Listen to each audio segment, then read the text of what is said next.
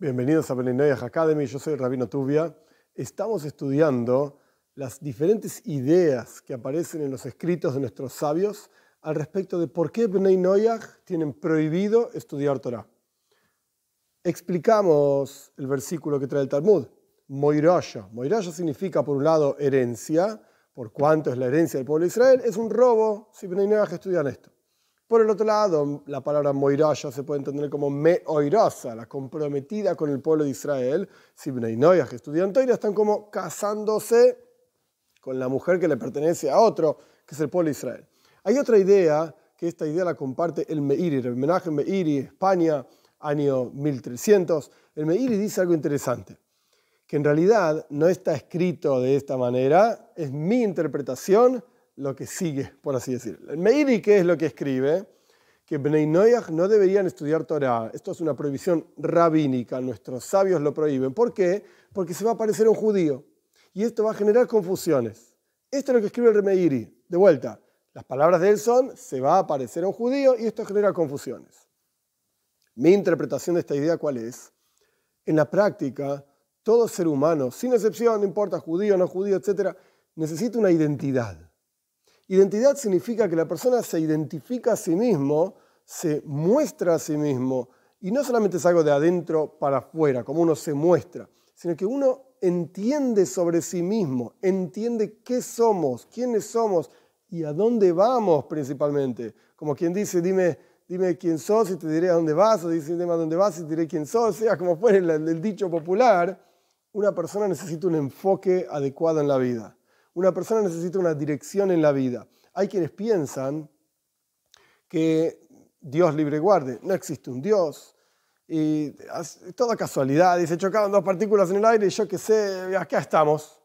Bueno, este tipo de pensamiento, más allá de las implicaciones religiosas que pueda tener o no, este tipo de pensamiento tiene una implicación, digamos, incluso emocional, intelectual, muy fuerte. Tu vida no tiene una dirección. Tu vida es una casualidad. Estás o no estás, no cambia nada. Y lo peor de todo es, de vuelta, no hay una razón, una razón de ser. ¿Para qué existís? Para nada. Y entonces, ¿sabes qué? Es terrible vivir de esa manera, porque ¿para qué me levanté hoy? No sé, para hacer unos pesos más o unos pesos menos, para molestar a este, o para... No hay ninguna razón por la cual yo me deba levantarme. Por el otro lado, cuando una persona vive con la creencia en Dios, con la fe en Él, con el conocimiento de Él, etc., la vida tiene una dirección, tiene una razón de ser, tiene una misión. Estamos cada uno de nosotros acá con una misión divina para hacer de este mundo un lugar para que Dios esté con nosotros, para que se revele la presencia de Dios. Dios crea el mundo entero, ¿para qué? Para esto mismo. Nos pone acá, crea el mundo, nos pone acá para revelar su presencia. Ahora bien, esto tiene que ver con una identidad, como yo dije anteriormente. Que esta identidad, de vuelta, es algo de adentro para afuera, como uno se muestra, y hacia adentro, como uno siente, como uno piensa. No es bueno confundir identidades. ¿Por qué no es bueno confundir identidades? Porque entonces el enfoque en la vida que estás teniendo es el inadecuado, inapropiado para vos. Cuando la persona tiene su identidad y funciona dentro de ese canal, pues entonces está cumpliendo la razón de ser por la cual fue creado. Cuando la persona confunde la identidad y piensa que es otra cosa o se muestra como otra cosa, siente como otra cosa, pues va a sufrir toda su vida. Había una persona que le escribió al Rebe, Rabbi Menachem Mendel Schneerson, una carta, un judío, diciéndole, quiero dejar de ser judío y me convertí eh, en este lugar, en otro lugar, en otro lugar. Dice, todo lo que hay para hacer para dejar de ser judío, decime vos, rabino, ¿qué tengo que hacer para dejar de ser judío? Y el Rebe le escribió, fíjate qué interesante, que hiciste un montón de actividades para dejar de ser judío y sin embargo te sentís judío. Porque esa es tu esencia. Entonces tenés dos opciones en la vida. Vivís sufriendo lo que sos o aprendé a disfrutar de aquello que sos.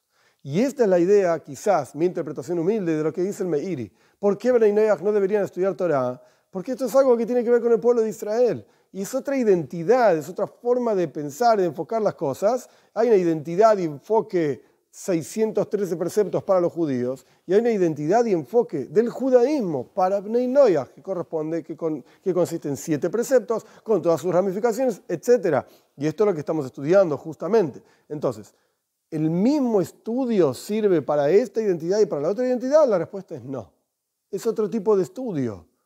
Y obviamente queda todavía por desarrollar cuál es el estudio que corresponde para Bnei pero sea como fuere, y esto lo vamos a hacer a lo largo de las diferentes clases que siguen Dios mediante, tenemos que entender esta otra lógica que no tiene que ver ni con el robo, no tiene que ver ni con la herencia del pueblo de Israel, digo, quiero decir esto del robo, ni con el casamiento con la comprometida del pueblo de Israel, tiene que ver con una cuestión muchísimo más emocional, intelectual, en el interior de cada uno de nosotros y cómo lo expresamos hacia afuera y cómo lo sentimos en nuestro propio interior, cuál es el camino que cada uno tiene en su vida.